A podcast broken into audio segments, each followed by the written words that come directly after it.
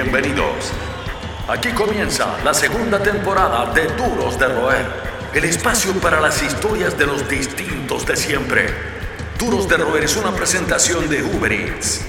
Con ustedes, Francisco Reynoso. Recording. Recording. ¿Qué tal, Alan? ¿Cómo estás? Bienvenidos a, bienvenidos todos, porque esto es una comunidad. Hay una comunidad que hemos tenido, Alan. Quiero darle la bienvenida a un amigo de la casa. Hemos compartido durante 10 años desde ese ya lejano maquinaria. Alan. Han pasado 10 años. Time flies. Alan Johannes en los duros eh, de Robert. Si ustedes no conocían la historia de este capo, déjenme contarles que estamos hablando de un personaje, un invitado de lujo, un chileno retornado, ciudadano de mundo y probablemente el escudero más importante del rock contemporáneo. Si Alan ah, fuera futbolista, jugaría de 6 y se pondría del overall para hacer el trabajo invisible del equipo. Estrecho colaborador de Arctic Monkeys, PJ Harvey, Red Hot Chili Peppers, parte de las Desert Sections, amigo entrañable de Chris Cornell, que muchos eh, extrañamos, eh, claro está. También parte de Hancock Walters junto a John Paul Jones, de Led Zeppelin, Dave Grohl y una Premier League del rock.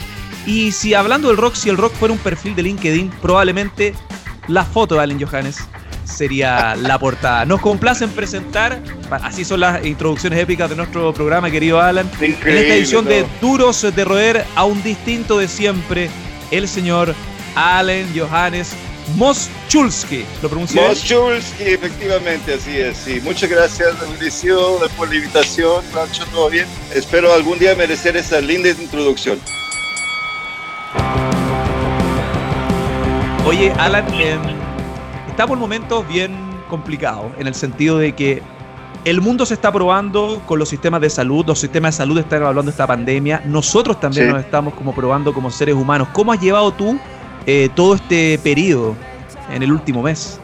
Bueno, el último, bueno, llegando aquí, yo llegué de Los Ángeles el 5 de marzo para, bueno, para pasar, estar aquí un poco mucho, o sea, dos, tres semanas antes de la Palusa, para estar con familia, visitar a obvio, de estar ensayando para, para el show. Y después como de una semana de ensayo empezó todo y ah, nos metimos en la cuarentena. Yo logré visitar Maitencillo varios días antes y una vez regresando acá, uh, bueno, empezó todo. Y yo estoy casi un mes, un mes más o menos así encerrado aquí y, y bueno, no, no, no, puedo salir mucho, uh, o sea, de vez en cuando caminando cuando pueda, justo a la esquina y de regreso para para que no me ponga así de atrofiado los, músculos y no me estoy volviendo loco. Pero por suerte yo tengo un par de guitarras, un pequeño equipo de grabación, una flauta y un violín que me prestaron mis primos, así yo estoy dándole fuerte para los vecinos, eh, para que se enojen. Y bueno, bueno, e, e, está complicado, obvio. O sea, eh, yo, yo, yo, muy preocupado por lo que está pasando en todo el mundo, por lo que está pasando en Estados Unidos especialmente. Porque está complicado con el señor presidente. Entonces, este, bueno, aquí estoy y bueno, feliz de, feliz de, estar acá, ah, justo para pasarla aquí, para poder tener un tiempo reflejando, ah, tocando mucho guitarra, demasiada guitarra. No he tocado tanto desde que tengo 15, 16 años. Allen, para recordarle a la gente, bueno, tú estás en la casa de tus primos eh, en Ñuñoa, estás con tu familia, un vínculo que has logrado reconectar. Hay una historia maravillosa que es lo lindo de la vida, las sorpresas que te da la vida. pero también para contarle a la gente, antes, porque muchos de nuestros planes cambiaron. Nosotros estamos haciendo este programa, yo desde mi casa, tú estás en la casa de tu familia en, en Santiago. Pero, ¿cuáles eran tus planes antes de la oficialización y la socialización de esta pandemia? Porque nosotros, eh, de hecho, íbamos a conversar por el contexto del concierto que ibas a dar en Lola Palusa, este concierto con los hermanos Fonseca, Valen Johannes Trio. Cuéntame, ¿cuáles eran tus planes? Eh, posteriores también, tu agenda para este año sin pensar en lo que nadie pudo, pronosticar, ¿no? La pandemia, el coronavirus, el COVID-19. Bueno, lo, que pasó yo, uh, el año pasado yo, uh, regresando de Chile como en, marzo así, uh, tuve un, pequeño periodo un poco complicado con mi salud y todo eso, entonces me me enfoqué mucho más en comer mejor y hacer ejercicio, todo eso, todo. Y después este, programé una gira solista en uh, septiembre, octubre en Europa y no, no, no, había logrado visitar todos los lugares y me fue bastante bien. O sea, lugares íntimos, uh, muy lindos fans, Y tengo una gira programada empezando el, 3 de abril hasta el 31 de mayo, justo después de Lollapalooza, como dos días después, empezando a Los Ángeles para agarrar más, ah, más ropa y más uh, equipo de rezar, um, y bueno, eso, eso obviamente todos los planes que todos teníamos para hacer giras y todo eso se, han postergado. Por el momento dicen hasta octubre, pero veremos lo que va a pasar. La Palusa va a ser en noviembre, se supone, pero no sé. Supone. O sea, se supone. Bueno, logramos ensayar una banda de lujo con J. Fellow y agregamos a Chris Aedo y uh, cantando, tiene una voz increíble y, y uh, Nachoco se llama, tocando bajo y guitarras, entonces un quinteto así de lujo y logramos este, ensayar como la mitad de Euphoria Morning, porque obvio nos, nos faltaba como un par de más de semana de ensayo. Y bueno, de ahí em, empezó todo, y todo el mundo cambiando de planes. Todo cambió, entonces fue a la cresta. Sí, sí y, y, antes de, bueno, después de, esa gira el año pasado, yo, yo fui a, a, a, Nápoles a producir una banda muy interesante de un, dúo de punk que se llaman The Devils. Uh, Erika que toca uh, uh, batería y canta, y Gianni que toca guitarra. Y regresando de ahí, me enfermé en noviembre de una especie de, yo pensé que era, no sé, una influenza, pero me tocó neumonía y bronquitis. Y estuve casi dos meses en cama. Y mi plan era de, de, grabar mi disco solista. Y no logré porque estuve eh, muy, muy, muy enfermo. Y por eso me estoy cuidando yo extra, por, porque si tengo los pulmones todavía un poco dañados de ese periodo y si me toca COVID-19 va a ser mala noticia. Sí, entonces este, uh, salí de la cama como por fin me sentí mejor el uh, fines de enero y ahí logré un disco solista, um, um, se llama Hum y son 10 temas uh, y se va a editar el, en fines de julio en Ipaca, que también editaron Luna Sol del trío. Y bueno, la idea era uh, uh, irme en esa gira y regresando después de la gira en junio, julio, de regreso a Chile para lograr este, terminar el disco del trío, de Alan Johannes Trío. Porque eso todavía logramos dos temas más después de Luna Sol, pero necesitamos mucho más material. Entonces, este, ahora yo creo que en, vez de regresar me voy a quedar hasta, hasta, julio, agosto. Y, pero, es una buena noticia. Eh, se ha visto que estás, estás cada vez más cómodo. La gente te ha apreciado mucho. También es interesante ver cómo tú, un fanático de la música, porque tú has producido músicos de todo el mundo. Has producido, La música te ha permitido, como músico sesionista, como arreglador, como productor, arreglista también, eh, como productor, conocer muchas realidades y Chile también tiene una cultura, una cultura eh, muy rica. Una cosa también que me quería preguntarte, Allen, eh, me mencionabas, estaba pensando en la gira y yo había visto un flyer donde tú partías en Bélgica, creo, en abril, eh, en lo que era, en lo que era abril. Es interesante también cómo has desarrollado, se han ido desarrollando, por ejemplo, Lolan Johannes Trío con los Fonsea, el, eh, el lado solista íntimo, que también tiene un público, y también lo que, bueno, lo que va a pasar ahora el segundo semestre. Entonces también el disco con los hermanos Fonsea también sería con IPECAC. Eso es bueno. Ya tienes una infraestructura para lanzar tus discos. Sí, porque, porque este disco que logré, este próximo disco solista, ah, es más íntimo que Fragments and Holes. Sí. Tiene más un poco de la entrega de Spark, pero es más como un, un, disco muy personal para mí, porque llegando de un, de un año muy difícil y también este, reflexionando sobre la, la pérdida de Chris, obviamente, que, que, pasó en, en ese tiempo.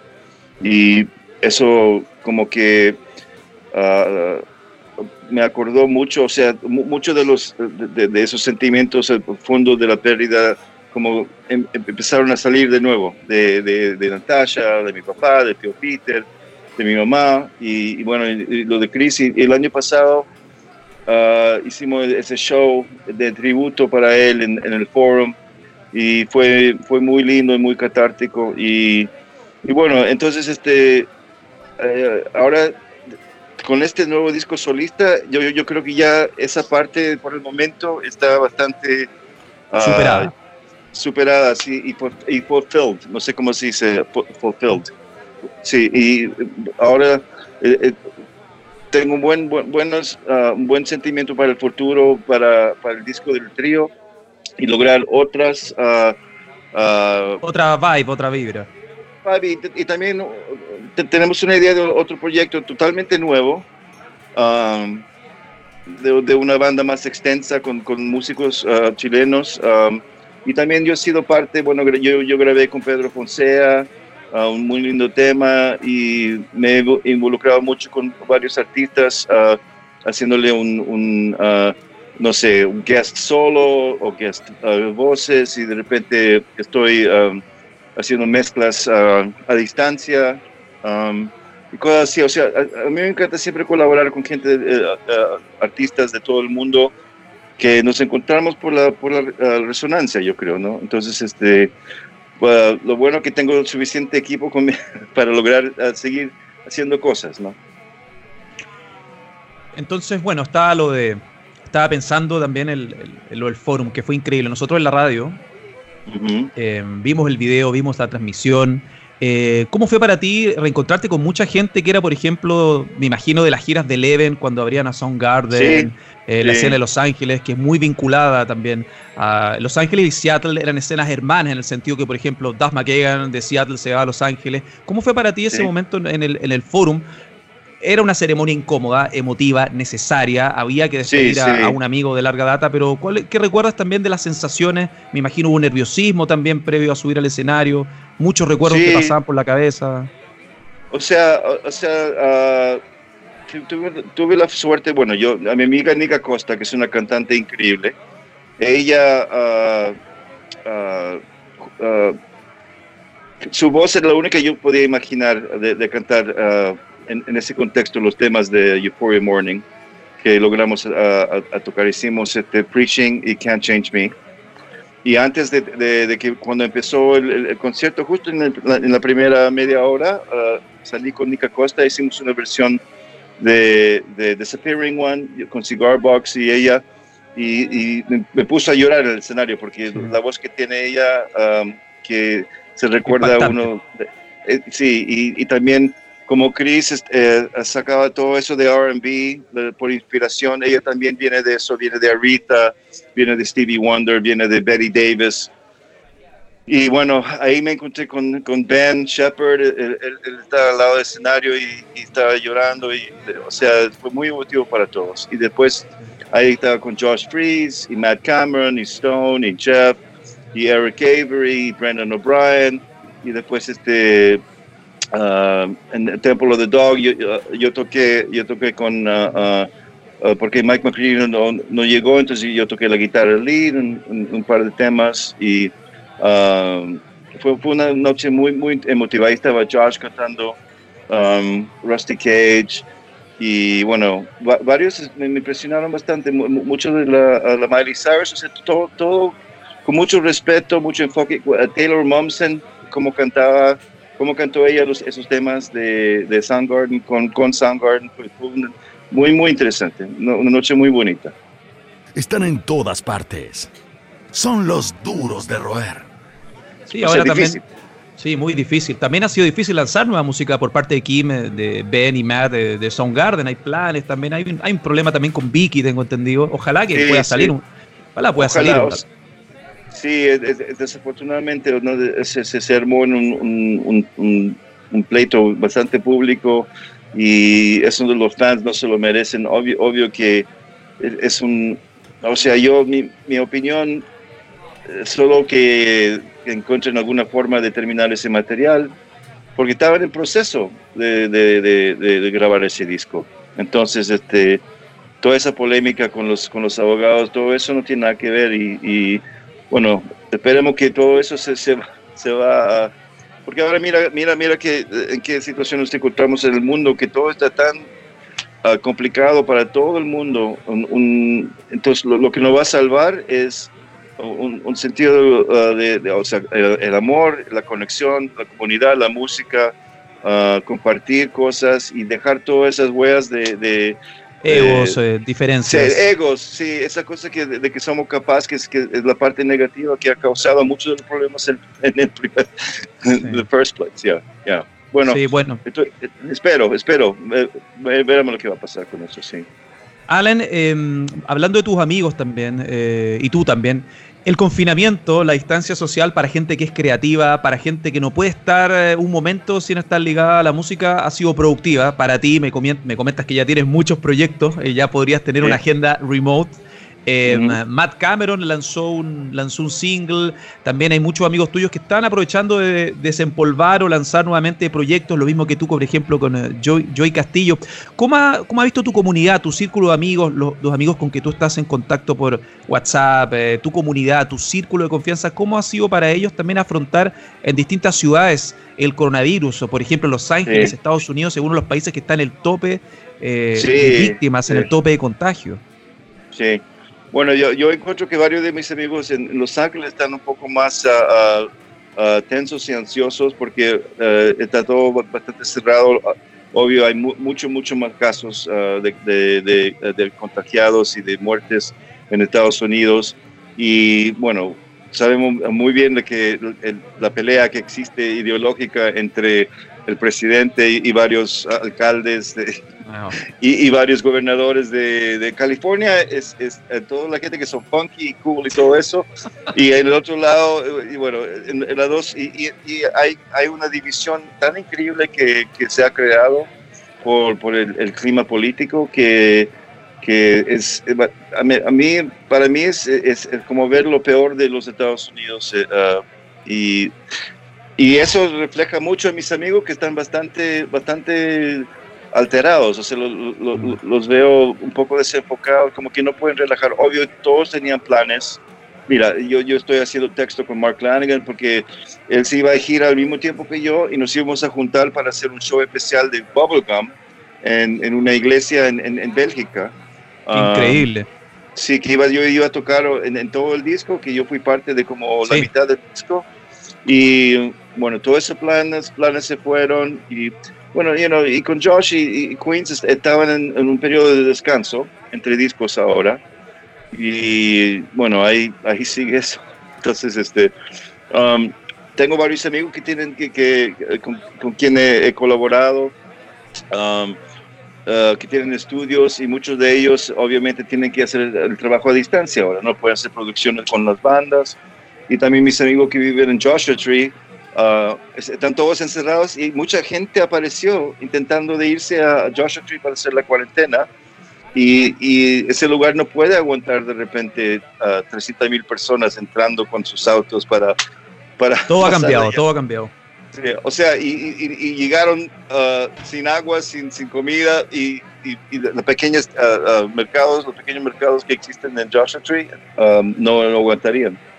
No, pero yo creo que como es el espíritu de, todos los músicos, de la gente creativa, siempre se encuentra en forma. O sea, se, se, está cerrando de poco a poco, empezó el streaming y pues, los sellos desaparecieron, ahora el streaming después es mucho más complicado. Entonces la única cosa que, que, que para muchos nos quedaba es, es uh, las giras y tocar en vivo para poder seguir. Y de repente eso se cerró de nuevo.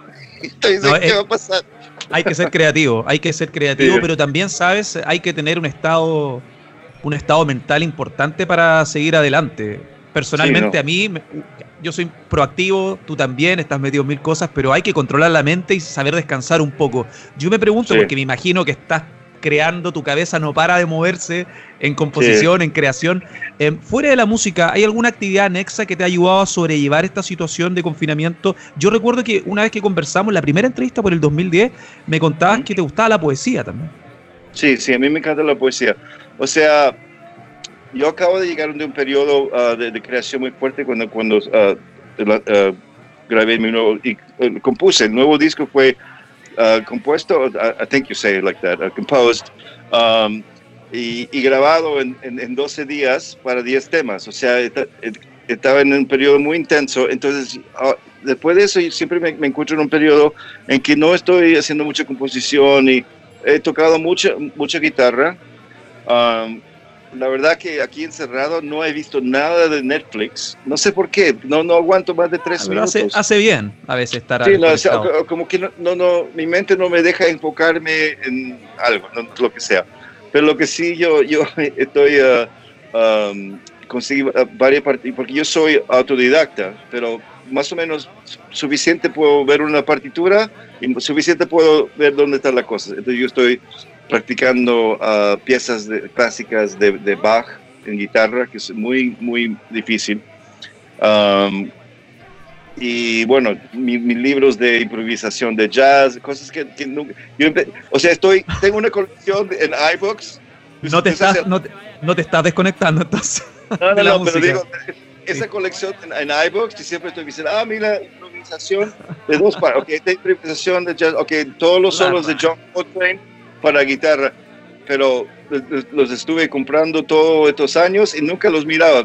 Solamente, mira mi buena colección. De la hora sí, los últimos uh, tres, cuatro semanas eh, estoy mirando eso y, bueno, enfocando. O sea, es, perfecto tiempo porque no pasa nada, no, no se exige nada, no, no, no se puede salir y bueno, para aprender las cosas, es un buen tiempo para eso.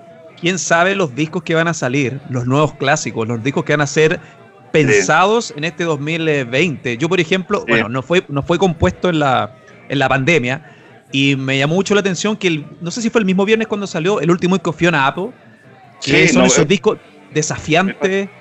No me fascinó, inclusive yo, yo, estuve uh, paseando arriba y debajo de la cuadra horas con el disco. Yo lo escuché como siete veces y me impresionaba uh, todo sobre el disco, las letras, ah, la atmósfera, el, sonido, obvio, la, composición, su voz, como que de inmediato y, tiene una fuerza de espíritu y una creatividad y una algo tan tan potente que no he escuchado algo tan potente hace mucho tiempo. Ah, suena como alguien que está 100% en, en, su poder. Entonces, este, eso me hizo muy, muy feliz y me dio gran inspiración. La calle es su escuela el rock, su universidad. Seguimos conversando con los duros de roer. Sí, a mí me gustó la rítmica tribal, tiene muchos detalles, son esos discos como los clásicos que uno escucha y en cada escucha cuando va caminando en la oficina encuentra, wow, qué arreglo más lindo, qué, qué coro, no sé, pero es increíble. Sí, estaba leyendo que bueno, lo, grabó en su casa en Venice Beach eh, con su... Eh, tiene una uh, batera una, uh, y dos cabros que tocan uh, guitarra y bajo. Y parece que usaron mucho de la casa como instrumento, o sea, los pisos, las paredes, las ollas. Se escucha eso, como tiene, tiene, se puede escuchar la, la reverberación acústica de, de, de, las habitaciones. Es muy, muy, muy bueno. Increíble. Allen, este, es un, este programa se llama Duros de Roer, es como Hard to Knock, guys. Es un programa de fanáticos, es un programa de gente que se apasiona por la música y tiene incluso otros, tiene otros desarrollos como carreras. Y yo me pregunto, em, ¿cuáles fueron tus inicios como fan de la música? Estaba recordando una foto, perdóname si no, si era Fairfax High, era sí, Fairfax, High, sí. Fairfax High, ahí, em, en 10th grade, una foto hermosa. Eh, creo que fue en, el en un aniversario de Hiller Slovak que la publicaste. Eh, sí, sí. Está Hiller Slovak, Jack Irons, que es tu amigo de, larga data, Flea, sí. Eh, Los Ángeles. ¿Qué recuerdas de tus inicios cuando comienzas a descubrir la música y hay álbumes que te cambian la forma de la vida y dices, esto es lo mío? Sí. Bueno, la, la, primera memoria que tengo yo es de Tío Peter, porque él siempre aparecía con la guitarra, después Ah, aparecía con, uh, traía la batería o está tocando la flauta. Y yo, yo creo que tenía como cuatro años y me regaló una guitarra, me enseñó unos acordes y yo ya estaba fascinado tanto de los Beatles que le exigía a mi mamá que me, que me compraran los singles cuando salían. Tenía un pequeño tocadisco de esos uh, de los de los 60 ¿no? Y eh, tocaba los singles y ahí intentaba de, cachar todos los acordes, lo, que se podía, ¿no? Y eso fue el primer amor, fue, fue los Beatles. Y al mismo tiempo, mi abuela, y siempre eh, eh, vivía con nosotros, a ella le encantaba la música jazz, como Billie Holiday, uh, mucho Frank Sinatra, Art Tatum, uh, Gypsy Jazz, y ahí empezó todo, todo ese amor. Y cuando vivíamos en México en, en, en, en 68, 74, los amigos de mi mamá uh, eran bien bohemios y traían discos como Jesus Christ Superstar, Black Sabbath, Led Zeppelin. Um, ahí empecé, yo, yo, sabía ya en ese momento qué es lo que quería hacer. O sea, yo, yo, no, yo no logré tocar guitarra eléctrica hasta un poco después, lo que hacía yo, eh, esperaba que la banda de, mi, de tío Peter, que estaba ensayando en, nuestro apartamento, se iban, decían tierra la vista. Es el código para vamos a fumar un pucho en, el, ahí, ¿cómo se llama? Ah, en, el balcón, ¿no? Del, apartamento.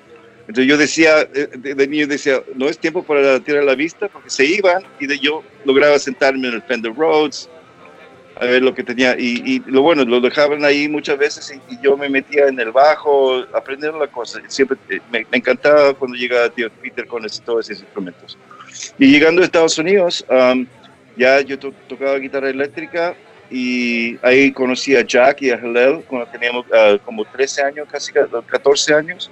Y empezamos nuestra primera banda, un trío y de ahí en Fairfax High School, después un bajista, y antes que Flea, y conocimos a Flea, era nuestro amigo que tocaba trompeta de jazz, y cuando nuestro bajista decidió de, enfocarse en los estudios porque quería ser abogado, uh, Flea llegó a mi casa y la casa de Hillel durante tres meses para aprender las canciones y tocar bajo por primera vez. Inclusive él, él, hace un ejercicio cada día que todavía son los mismos que le enseñé yo, para, para para hacérselo sobre la dexteridad y la fuerza en los dedos. Y bueno, fue, tuve mucha suerte de conocerlos y nos, ah, crecimos juntos en la música. O sea, cada día después de la escuela íbamos al, a, la, casa de Jack y él tenía ahí ah, su, su, batería, teníamos nuestros amplificadores y le dábamos desde, la, desde 4 a 7 ah, y después me tenía que tomar el bus a, a mi casa, pero era y el fin de semana como 7, 8 horas el fin de semana. Y así lo pasamos varios años desarrollando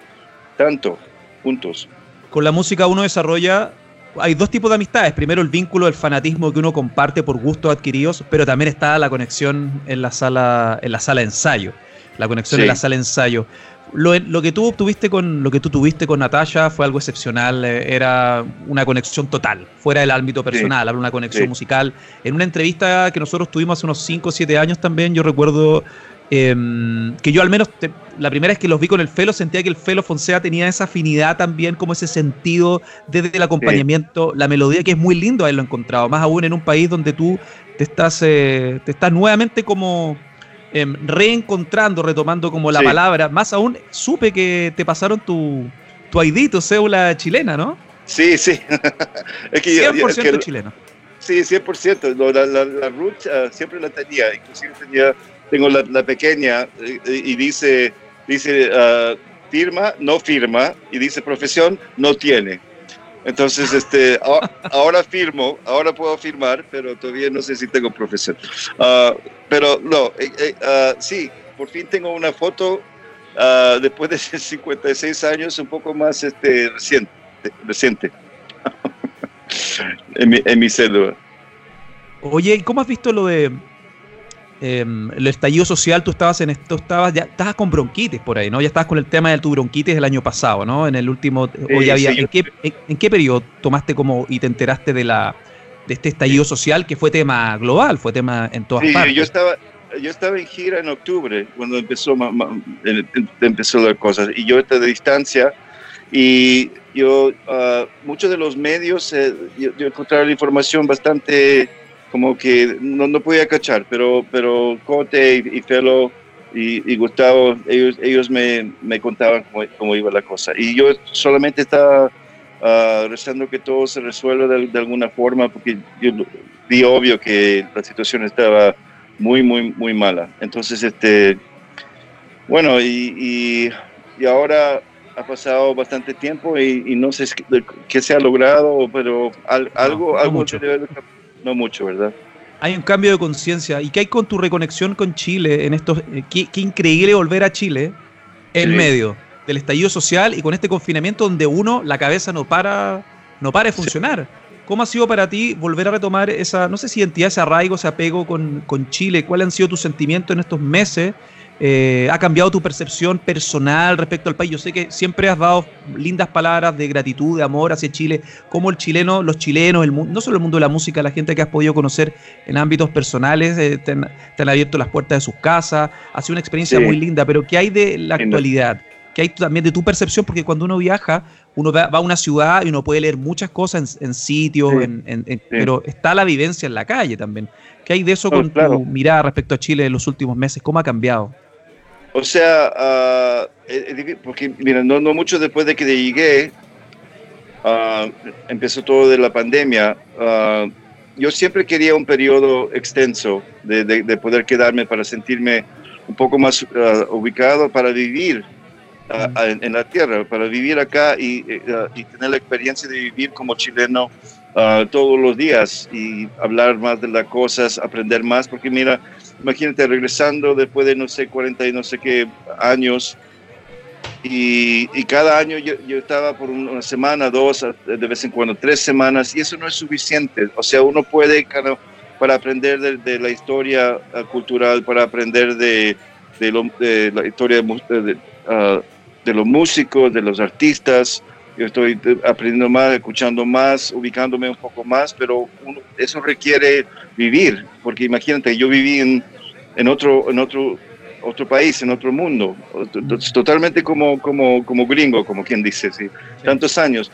Entonces ahora yo creo que una vez que, ah, o sea, ya estoy entendiendo mucho, mucho más, porque estoy viviendo como chileno aquí, uh, mirando las noticias, ah, hablando con, con familia, hablando con, encontrándome en, la calle con la gente, todo eso, bueno, un poco más antes que ahora en, claro. en la cuarentena pero, pero ahora una vez que sé, yo creo que próxima semana a Ñuñoa nos va a tocar uh, la cuarentena. Y, y, sí, ¿verdad? New York. New York, sí. Entonces, este, yo quiero, me, encantaría empezar a, caminar todos los días y perderme en la ciudad para conocer. o sea, 10 años han pasado, pero también nunca he logrado estar más de un mes, ¿no? Tres semanas. Y eso hay que aprovechar más todo. Hay que aprovechar, sí. Siempre era mi plan, de, encontrar una, una, ventana de seis meses o algo así y eventualmente eh, intentar de, conseguirme un apartamento, tener un poco de equipo acá siempre, un, pequeño estudio, acceso a un estudio. Um, y yo creo que esta vez se, se va a lograr. Sí. No es una moda, es una forma de entender la vida. Sigues junto a los duros de roer. 10 años y también eh, dentro de poco, yo por mi trabajo uno tiene que siempre que estar metido como en la efemérides, uno va anotando en su cuaderno, oh, 10 años de esto, 15 años de esto, podríamos hacer un especial de algo. Las efemérides, la nostalgia y la historia, sobre todo en la música y la entretención, son importantes. También hay que tener el foco en lo que está ocurriendo, en, lo que, en la música sobre todo. Tú por tu oído, por tu trabajo, también has tenido la chance de trabajar con bandas nuevas, conocer ídolos, bandas clásicas, pero se van a cumplir en octubre próximo, se cumplen 10 años de lo que para nosotros fue un hito, porque tú vienes a Chile, al Maquinaria, que fue una tremenda idea, y ese, no sé si tú sabías eso, pero en Chile se habían hecho festivales de distinta factura, pero ese fue como la primera experiencia que tuvieron miles de chilenos de un, de un festival como Lola Palusa. De hecho, la inspiración de Maquinaria em, sería eh, vital para que hubiese un Lola Palusa el 2011. Queens of Stone Age, tu debut ahí en un gran escenario, Linkin Park, Incus, primer show de Pixies, Yo la tengo, fue increíble. ¿Cómo fue para ti también? Venir, recuerdo también que en esa visita hiciste un sideshow, tocaste en el Club Rock y Guitarras, ¿no? Material de Eleven. Sí, sí, sí. ¿Cómo fue para ti todo eso, eso, lo bizarro de venir a Chile y tocar en, en el primer gran festival eh, festival rockero, no, Que se hacía acá. Bueno, efectivamente lo que, lo que pasó que fue, fue todo a causa de, de Josh, porque Josh me vio, después que falleció Natasha, él, él me llevó a, a, trabajar con él en Arctic Monkeys y después a, a, ser parte de Crooked Vultures, de la grabación, y, y, él y yo terminando el disco y después invitándome a ser parte de la banda en vivo.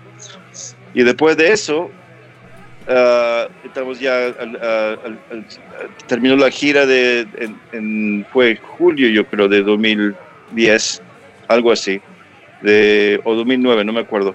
Uh, logré Spark y, escuchó Spark y todo eso y, y dijo, sabes, tú tienes que conocer a tu papá, nunca lo has conocido y yo sé que es algo muy importante para, para, para tu vida, para para que conectes, para que cierres el círculo. Entonces, eh, te quiero invitar para telonear a Queen of the Stone Age en todo uh, Sudamérica. Y ahí, tío Peter, este, uh, habló con Dani, con, con, Javier, mi papá, Dani Chilean, para que nos juntáramos. Y cuando regresé, después de Maquinaria, regresé para el show de rock y guitarras y el día antes, o, dos días antes yo estaba acá, ahí nos conocimos en, en, la casa de Tío Peter, que, que está efectivamente en, en Unfinished Plan. Entonces, este, fue un momento tan increíble para mí de reconectarme con él y, y, fue un muy lindo momento. Los dos teníamos seguro que teníamos mucha angustia sobre eso, pero al fin la idea que no era del pasado ni hablar de todo lo que había pasado, de por qué pasó la, la cosa como pasaron, pero solamente de reconectarnos a ver si teníamos una, una conexión y efectivamente lo tuvimos. Ahí conocí a mis hermanos y mis primas y la familia y una familia extensa del lado de mi papá. Y fue, fue muy bonito para mí. Y el show en rock y guitarras fue increíble porque ahí aparecieron como 60 personas. Ahí estaba mi papá. Um, al lado de la, de la consola de sonido, lo podía ver durante el show. Y, alucinante. alucinante. Y, como el público me aceptó y todos cantando, temas que acabo de editar y ya todo el mundo cantando coros y armonías y, uh, un increíble ritmo, uh, apoyando el ritmo y todo eso fue, fue tan precioso. Y después logré regresar el próximo año con Chris. Chris me invitó a, terminar con él en, la gira y ahí toqué maquinaria en 2011. Y también abriste, claro, como Super Ad, como telonero, estuviste en dos presentaciones también de Queens of Stone Age. Si tuvieses que elegir, porque es imposible elegir el show, porque hay mucho, hay mucho, hay mucha memoria emotiva, hay muchos hitos del pasado, hay cosas que uno jamás hubiese esperado. Pero si tuvieses que elegir tres presentaciones de todo tu timeline, de esa línea de tiempo personal, eh, me imagino que hay experiencias impresionantes con Eleven. Em, si tuvieses que elegir, por ejemplo, un concierto en Chile, de todos los que has tenido, ¿cuál sería? Wow, es difícil porque ese fue increíble de maquinaria, pero también el, el, que hicimos uh, uh, con el trío en Movie Star hace, hace no mucho muy potente. Fue muy potente, fue muy bonito.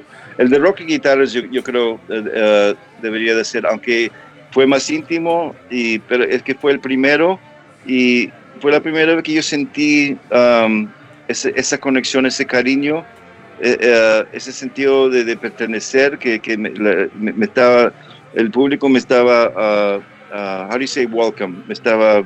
Um, Dando la bienvenida, abrazando. Sí, me estaba, sí, me estaba, me estaba abrazando y, y eso porque normalmente, uh, imagínate Eleven de, de, uh, teloneando y todo eso, en muchos de los contextos uno está trabajando, o sea, está uh, tocando para un público que que no te está aceptando todavía. Eh, eh, eh, casi como telonero, casi como que estás, estás presente como, como una barrera antes del, del, de la banda que, que llegaron.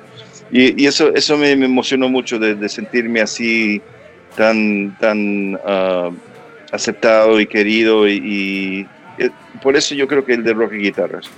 Um, yo diría el show de Montreux con Queens of the Stone cuando Natasha y yo éramos parte de eso. Eh, ese fue un show porque musicalmente dimos, fue un show tan bueno, tocamos tan, tan bien que la gente se acuerda hasta el día de hoy. Eh, y, y, los videos. Y, sí, y, estar en Montreux, en el Miles Davis Hall, ese lugar donde han tocado desde los cuántos años del Festival de, de Montreux. Led Zeppelin, logré tocar el mismo lugar con PJ Harvey y con Patti Smith, eh, que estaba tocando también el show. Eso fue increíble, pero ese show con Queens. Um, y el tercero, yo, yo diría um, uh, Eleven teloneando con Soundgarden en, en, the, uh, the Armory. Uh, cuando teloneamos uh, el Down on the Upside Tour. Esa fue la noche que OJ estaba en el Bronco, en todas las noticias. Y fue, fue una noche súper, súper fuerte, o sea, loca, porque The Armory es, es, es, un edificio donde, donde se, se, guardaban las armas, ¿no? Entonces, es un edificio que en el verano se calienta extra. Entonces, tenía como casi 50 grados adentro de, del edificio, 40 no sé qué, 105 Fahrenheit, no sé cómo, uh, pero muy, muy caluroso. Entonces, pero fue un, un show rockero que todo el, el, el, auditorio estaba sudando y fue muy, muy interesante. O sea, si, si tu, tuviera que elegir tres. porque obvio tengo tantas memorias, tengo No, shows con, con Crooked Vultures, con PJ Harvey, um, momentos increíbles. uh, muchas veces en la gira con PJ Harvey estaba lloviendo, había una, una tempesta que llegaba y salíamos y no sé qué hacía Polly, pero se aclaraba el cielo, salía el sol, tocábamos el set, el, el show y después nos íbamos y regresaba la nube y, y empezaba a llover. Eso pasó como ocho veces. Con PJ Harvey también colaboraste últimamente en este mm, The Hope Sky Demolition. eh, Ya, Hope Six, Hope Six Demolition Project, sí. Ah, The, The Hub Six Devolution Project, salió hace unos cuatro años atrás. Fuera de Natasha, claro está que había una complicidad impresionante y Polly Jean Harvey. ¿Qué otras mujeres, músicas también te han revolucionado a la hora de trabajar, a la hora de tener una conexión en la sala ensayo, en el estudio? Bueno, ah, ah, yo, tuve una muy, ah, muy buena conexión con Brody Dahl, ah, la esposa de Josh. Um, hicimos el disco Spinneret juntos con Jack Irons tocando batería y Tony ah, ah, el, el, Be- Bevilacqua, el guitarrista de The Stillers, y, y Brody y yo. Ese disco y, y el disco solista, pero ese disco de Spinneret que, que sal- recién lo re- reeditaron porque desapareció por algún bueno, pleito con el sello muchos años, pero ese disco para mí muy fuerte. Y Brody tiene una voz súper, súper, increíble. Um, nunca he lo- logrado trabajar ah, ah, en un disco oficialmente con Nika Costa, aunque he sido ah, invitado y ella también con Natasha ah, hicimos varios maquetas y todo eso y gran amiga hace mucho tiempo, pero Nika Costa es, es una persona que me encantaría colaborar con ella. Entonces, bien. Y fuera de ella, eh, ¿hay algún artista que tú soñarías eh, con trabajar, incluso soñando, artistas que ya no estén Sí. activos, que estén muertos, quizás un álbum o Bueno, para mí, para mí, David, sí, David Bowie me, me- me la perdí, desafortunadamente. Yo, yo siempre me hubiera, ah, escuché tanto Bowie desde, desde niño, especialmente el periodo de Berlín, el periodo más oscuro, Scary Monsters y todo eso. Um, y cuando era niño, yo, ah, bueno, no niño, pero como tenía como 18, 19 años, eh, logré grabar un, ah, un demo de, de, de cinco o seis temas eh, que mostraba diferentes lados de, de mi guitarra, de lo que yo podía lograr. Y con la idea que se- alguien se lo iba a mostrar a David Bowie, eh, como una audición ah, eh, unofficial para, para ver si, si le- justo antes del Let's Dance, ese periodo de Let's Dance. Y bueno, al, al fin no sé si lo escuchó o no, pero eso era mi sueño de trabajar con David Bowie. Somos duros de roer y nos gusta. Sigues conectado al Club de los Distintos de siempre. ¿Te has, de- te has decepcionado de algún personaje que uno ideali- que idealiza- idealizabas mucho antes de conocer? En el caso, por ejemplo, yo veo tu foto, vi tu foto, no se me había olvidado eso, lo comenté con Alfredo en, en la radio. Cuando tú en tu Instagram subes la gira que fue por el 2005 con The Rolling Stones, está CC Top, estaba Queens of the Stone Age, wow, Sí, sí. Girar, girar con The Rolling Stones. Primero, ¿cómo fue eso? Y si en todas estas décadas involucrado en la música, ha habido un tipo, un personaje que tú conoces por, no sé, en una colaboración, en el backstage, y encontraste que el tipo era un jerk, un cretino, un idiota. Bueno, e- e- es complicado porque, ah, bueno, pa- para, para ah, la, la- segunda pregunta primero, Ah, yo encuentro que depende del contexto, mu- mu- mucho de, de la, de la persona que yo he conocido, que, que, que a mí me gusta como artistas, si están en un, en, en ah, un lugar como público, como un backstage, y están más o menos con su, con su pecho hacia, hacia afuera y, y- y haciendo como un show, ah, muchas veces tiene que ver con la ego y, y que no, no tienen ah, no- el, el low self-esteem, como quien dice, ¿no? Y, y- de repente es- eh, lo- encuentro que son un poco así, que no son amistosos y te dan una actitud medio rara. Pero eh, eh, otro día en una cena de repente aparezco y ahí está y, y resulta que son muy buena onda. Pero eso, eso depende de, de la gente que, que de la inseguridad de, de varios personajes.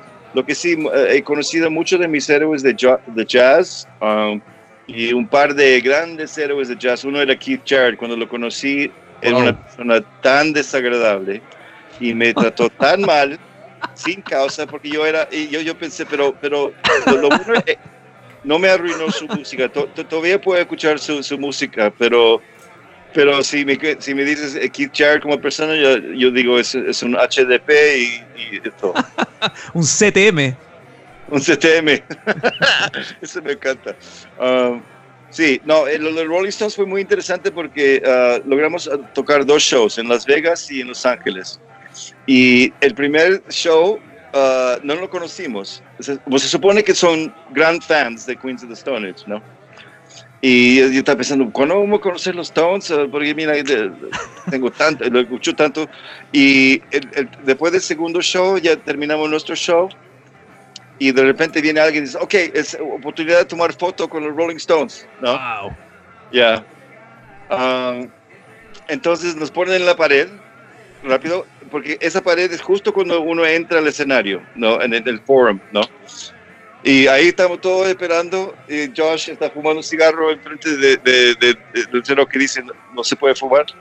Y se escucha estos pasitos, tuk, tuk, tuk, gente dando vuelta y, dando, eh, y aparecen y Mick está primero. Y antes que nada son bien chiquitos, son, no son, no son y como... Josh es, Josh es gigante. Sí, es gigante, dos metros, no sé cuánto. Entonces el, el Mick nos mira y dice, hola teloneros. No, Queens of the Stone Age, eh, eh, lo dijo así, dijo, hello, support. Como dice support, es la support band, Yeah. el, el- el telonero.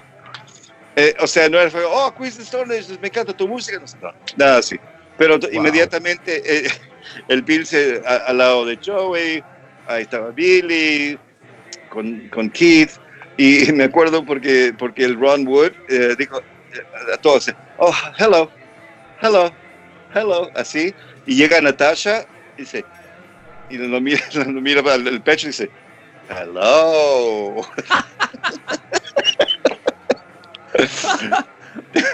Ah, sí, entonces se interesó. Yo dije, ay, cuidado. No, pero, no, pero fue, fue increíble. No, fue, no, pero fue alucinante de, de, eh, de tocar con los dos. Qué surreal. Sí. sí. Yeah. Qué surreal. Bueno, sí. O- Oye, ¿y cómo ves el... A ver, pensando ya, son tantas ideas, tantas cosas, te lo digo porque incluso a título personal, yo llevo un mes acá, llevo un mes encerrado. Eh. Uno dice, ya, quiero hacer en, en febrero, al igual que tú, todos los chilenos, las personas en el mundo, yo voy a hacer este proyecto, voy a hacer este proyecto, tengo como mis planes, tú con los Fonsea, Euphoria Morning, luego Europa, lo- todo perfecto, una persona ordenada Sí. tiene miles de proyectos, pero ahora todo se fue a la mierda, por decirlo de alguna forma. Eh. Dicen que el 70% del mundo va a generar inmunidad con el coronavirus o el COVID-19 recién el 2021. Sí. En tu, en tu mente, en tu cabeza, ¿cómo, cómo es el futuro? Eh, ¿Cómo tienes alguna percepción? He hablado con amigos que son optimistas, otros son más Sí. alarmistas. Ya. Bueno, um, ok, eso va a ser solamente mi opinión, de, pero es una opinión que, que es entre mi intuición, lo que yo siento y más o menos pensando las cosas y, y le- leyendo cosas. Yo creo que conciertos ah, extensos como festivales, eso no va a pasar hasta 2021. Si es que. Sí, sí es que yo diría mínimo ah, sería acá sería tipo otoño, ¿no? Ah, porque sería ah, um, um, no no cuándo cuándo es si es julio julio agosto Julio es verano en Estados Unidos, Estados Unidos y Europa. sí, y, y en Europa es, eso los festivales eso no sé pero imagínate en qué contexto podemos hacer un show mi, mi, mis shows eran solistas en lugares bien íntimos entre ah, 200 y 500 personas Imposible. Pero es posible porque es un lugar pequeño, no, no es como hacer un concierto en una cancha donde los 500 puede estar como a 3 metros cada uno. Y después como es forzar que la gente compre cerveza y, y- y con la máscara como toma la cerveza, o sea, no, no, no sé. Ah, yo creo que conci- ah, colaboraciones y conciertos de streaming va- va- van a ser mucho, mucho más, pero también al mismo tiempo si hay tanta música ah, de, músicos eh, que están haciendo streaming de, de la casa, yo creo que la- ah, no, creo que mucha gente se va a entusiasmar a, a- pagar por cada show. Se debe de haber alianzas de alguna forma. La- lo que sí, la, conexión de wifi de, de cada lugar va a tener que eh, estar mucho mejor. Porque imagínate cuánta gente está siempre en casa mirando Netflix y todo eso. Para lograr una buena calidad de streaming, yo creo que esos todos los interfaces que, que la, gente, los artistas van a aprender cómo tener mejor sonido de los streaming y, conciertos. Todavía no estamos al punto de que podemos tener ah, colaboraciones uh, sincronizadas de inmediato. Como yo estoy tocando, yo escucho lo que otra persona está tocando y podemos hacer el sync. Eso sería genial, pero no creo que todavía estamos. Entonces yo creo que va, va a aparecer van a aparecer muchos, muchos discos. De, de, de, o sea, gente grabando discos, colaboraciones um, y todo eso. espero, es difícil. Es difícil porque hay que conseguir el dinero y hay que vivir. Los músicos viven en la carretera. Tú también tienes la suerte de ser un productor, sesionista, has tenido como otros roles para tratar de reinventarse constantemente. Estaba recordando el comienzo de la conversación cuando me hablas también de este nuevo material, este nuevo material solista que vamos a poder disfrutar dentro de poco. Quizás cuando esté publicada esta entrevista ya esté disponible en streaming, cuenta con la radio y toda la gente que te apoya también en Chile, en Estados Unidos. Eh, y había un tono como para cerrar. Es importante eh, cerrar las etapas, ¿no? Finalizar el luto. Pasó con nunca va a pasar lo de Natalia, claro está, pero que, se entienda, como este luto donde yo me acuerdo que Sparks, las letras a nosotros nos emocionaron mucho, era una, era un eran como textos sacados del corazón, ¿no? Y uno siente que em, tu música ha tenido una, ha sido una, suerte de escape, de vía expresiva, de, reconstrucción personal, para, ante tantos golpes, ¿no? Pasó con Sparks, pasa ahora, em, se te hace más sencillo buscar en la música una vía expresiva para salir adelante. Eh, ¿hace, cuánto que ¿Hace cuánto que no enfocalizas tu música o la composición a otro mood? Porque hay un mood oscuro en tu música que también es porque tu experiencia personal ha sido así, ¿no? Sí. Bueno, todavía no ha pasado porque este nuevo disco es, bastante uh, oscuro también, pero, pero sale con un poco más... Uh, el enfoque del nuevo disco sale totalmente sin, sin ser diseñado, porque, porque imagínate, estuve tan enfermo, estaba ah, preocupado por, por, por, mi salud, preocupado por, por poder salir adelante para lograr ah, hacer un disco más. Lo logré y como estaba componiendo los temas en ese momento, es muchas de, las letras son reflexiones donde, uh, de, de, cómo puedo crecer Ah, ¿cómo, puedo seguir adelante con una energía bien enfocada en, en encontrar una forma de, de, de, vivir la vida de músico, de, ser creativo, mm. mucho más cada día. Cada día tiene que algo tiene que estar pasando que, que, creativo. Mm. por, eso me encanta Instagram me he acostumbrado a crear algo y compartirlo de inmediato. Eso me ha ayudado mucho. Y yo creo que en, estas nuevas canciones yo encontré una, una forma de, de comunicar ah, que tengo, tengo muchas ganas, tengo muchas... Uh, estoy dando un, tributo al mismo tiempo agradeciéndome de, todos los preciosos seres que han, han, compartido conmigo esta vida y, que, tengo, tengo tanta energía para seguir adelante. Um, hay muchos motivos para seguir adelante. Hay muchos motivos y, y, yo estoy siempre creciendo como músico y quiero explorar más, cosas. Me encantaría, ahora que tengo una experiencia de hacer la banda sonora de dos juegos videos para Ubisoft, donde hice extensa música de 12 a 14 horas cada juego video, colaborando con Nico Oliveri, Joey Castillo, el anterior, Alessandro Cortini de Nine Snails en el nuevo. Y eso, o sea, me encantaría solamente seguir y seguir y seguir. O sea, yo, yo muy feliz de, de, pasar el próximo, los próximos dos años grabando y tocando shows. O sea, regresando después de mi gira solista y grabando el, el, disco del trío, usando ese disco del trío para lograr hacer una gira con el trío en Europa y todo Sudamérica, para que el perfil del trío uh, siga, también colaborando con más, con más músicos de acá y, siguiendo con las producciones y, más y más y más. No sé si a, algún punto regresaría a Crooked Vultures, um, porque eso siempre aparece cada año o dos. alguien dice algo, Josh o Dave, cuando ellos dicen algo, de repente todo el mundo, ah, va a pasar, va a pasar. Um, pero ahora mira, parece que todo tiene que ser un poco diferente el, plan uh, cuando viene a, compartir uh, un espacio con el público, un espacio así como en conciertos o en clubes. Entonces, uh, veremos lo que va a pasar, pero lo que sí que no, uh, voy a grabar muchos discos en poco tiempo este año. Bienvenidos al Club de los Distintos de Siempre.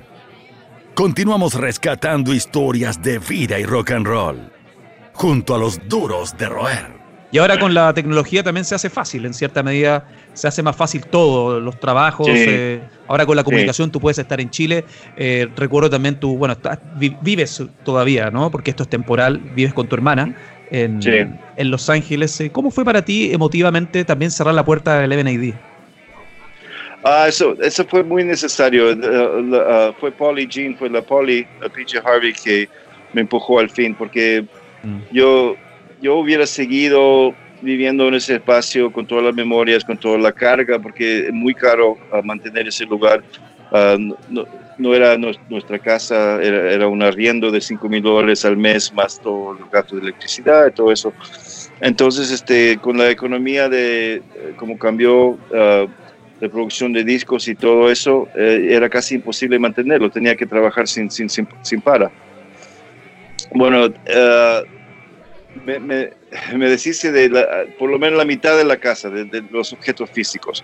Y tenía tanto equipo de música que guardé en una bodega un 60-70% y el resto lo metí en, en, en, donde mi hermana y se lo presté a amigos en estudios, arpsicordios y órganos y baterías y eh, o sea, de las cuerdas, todas las cuerdas, con trabajo, cello, todo eso, todos los saxos, todo, guitarras 70, 80, no sé si. Uh, mi colección desde, desde niño, ¿no? Que, que yo siempre, eh, eh mi gran, ¿Tu gran vida? obsesión, sí, de toda mi vida. Cosas que he usado, son, son cosas que, que prácticas, que, que, pero me encanta tanto los sonidos, las texturas, que yo tengo todo guardado, cosas que yo puedo usar. Inclusive yo en este nuevo disco yo usé como 15 o 20 instrumentos uh, uh, y cosas que, que no había uh, usado antes.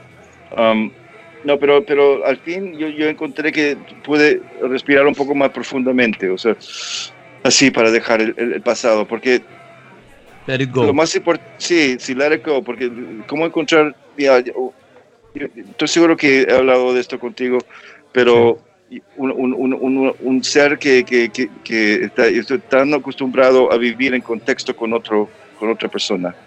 O sea, con Natasha o con una banda, como Queens. Soy, soy, soy bu bu buena persona para tener un, en el equipo. ¿no? Me, me, encanta ser parte de algo y todos juntos logramos algo. Y nunca me había enfocado en mí mismo, uh, uh, incluyendo, o sea, inclusive ahora, ahora que tengo más de edad, los problemas de empiezan a aparecer de salud un poco más por el abuso de, del cigarro, de, de, del copete y todo eso. Y tuve que dejar todo eso para, para estar uh, presente físicamente, para, para, que mi vehículo físico uh, esté en buena condición para lograr la cosa que quiero lograr. Y nunca me había enfocado en qué es lo que quiero yo, qué, qué, es, qué es lo que me gustaría hacer, todo eso. Son cosas que por, por la primera vez estoy más o menos uh, uh, meditando sobre. Entonces, uh, eso al principio fue medio raro, pero ahora estoy bastante ok con, con, eso, porque me di cuenta que solo quiero continuar el legado que empezamos Natasha y yo y, y seguir este, colaborando y encontrando conexión con grandes artistas que, eh, que nos podemos ayudar entre, entre nosotros y, y seguir adelante creando más música, porque se puede, ¿no? Um, y hay que hacerlo.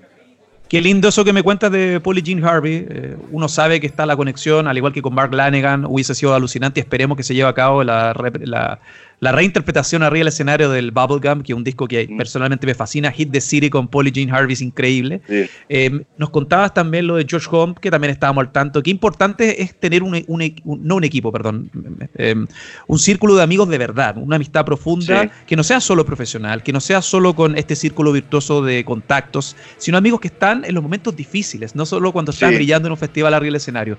Y me hizo clic lo de George Home cuando te dice, Alan, superemos esto juntos, nos, estamos, estoy contigo. Recuerdo también lo mucho que se emocionó en, la linda historia que retrató Fito Gárate en tu, en tu historia, que bueno, que ha pasado distintos formatos y yo creo que es uno de los documentales más puros que yo personalmente he tenido la chance de ver, más bien logrados por el relato de los últimos años. George Home recomendándote lo de, lo de participar con uh, Arctic Monkeys. Aparte de ellos, ¿qué otra persona te ha brindado fuera de la familia? Estamos claros que tiene un, tiene un círculo maravilloso que has construido en Chile, pero en Estados Unidos, donde también en Estados Unidos nosotros como chilenos, como latinos, nos cuesta generar un vínculo profundo con los gringos, o me pasa a mí, por ejemplo, con, con los británicos, que yo siento que son un poco distantes por idiosincrasia, por cultura. Sí, sí, sí. Culturalmente es cierto, son mucho más cerrados y, cuesta, pero una vez que uno tiene una conexión con una persona, ah, puede ser de cualquier país. Uh, que ese, modo de, esa personalidad de la cultura desaparece. Y, la conexión en, este, ah, este caso es, es, es, el arte. O sea, um, yo soy muy cercano de Mark Lanigan. Lanigan. Lanigan es una persona muy chistosa y muy inteligente, pero su forma es bastante brusca y casi como un pirata, o, o sea, te espanta que la voz así, no sé qué, y, tiene, y, y, no es que se enoja muy rápido, pero es como que no tiene paciencia y, y te mira de una forma, pero eh, eh, casi como que tú estás leyendo más sobre él de lo que actualmente existe. Yo, yo, yo, yo puedo confiar con, a él que, que él, él, siempre me ha ayudado en momentos difíciles. Ah, hay mucha gente que cuando, cuando me empezó a ir mal hace no mucho tiempo, cuando dejé, eh, que quedé de una caída moral, una depresión y todo eso, ahí me di cuenta la, la gente que yo eh, antes de eso estaba ah, como el rol de Alan es de ser la persona positiva que te puede ayudar, te puede analizar la situación. Si le pides a las 3 de la mañana que te, te trae algo, te ayude, o sea, me estoy mudando de casa, lo, lo que sea. Bueno, es un amigo. En verdad. es un amigo.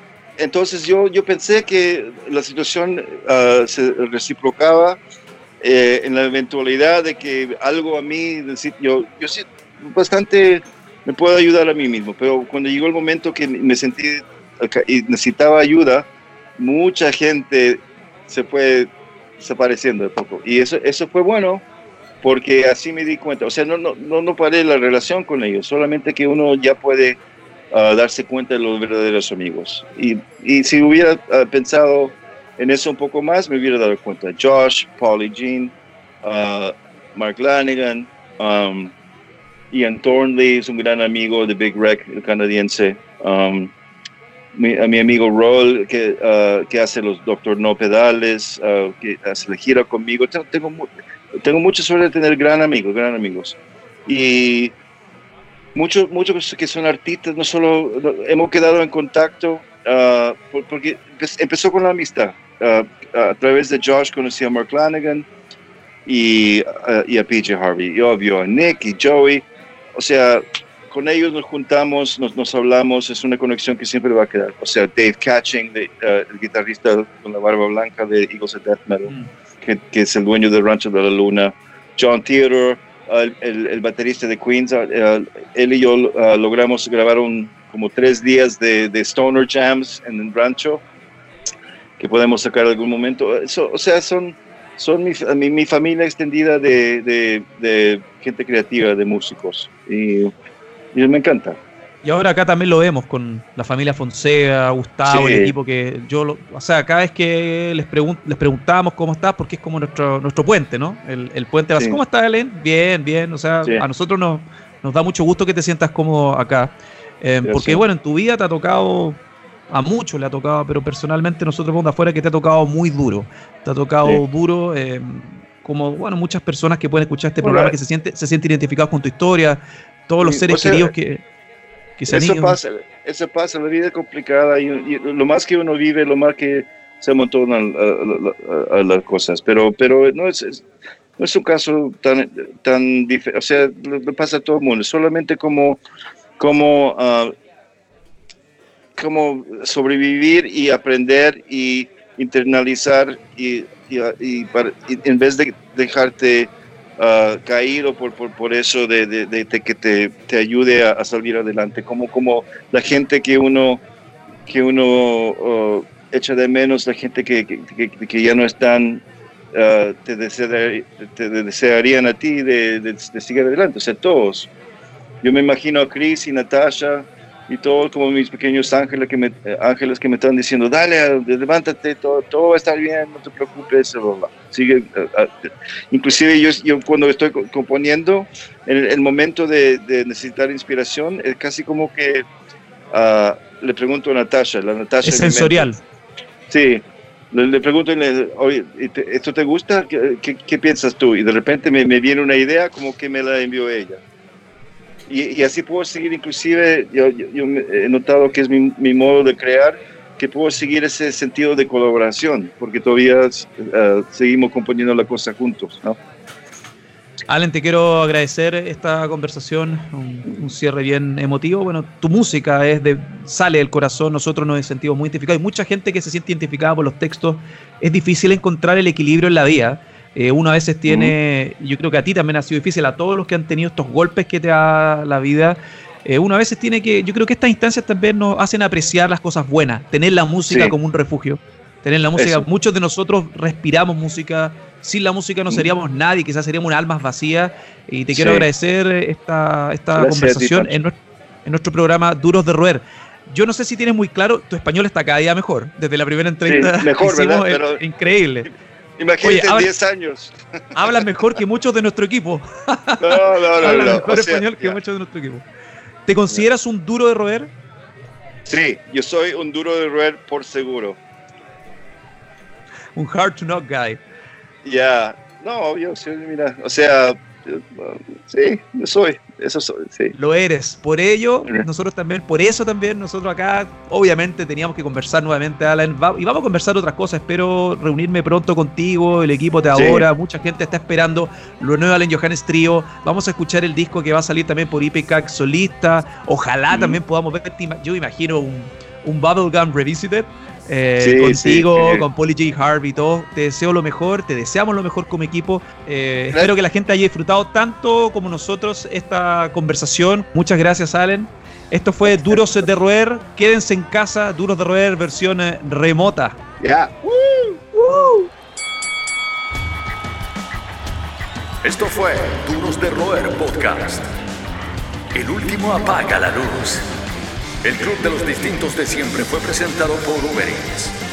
Hasta la próxima.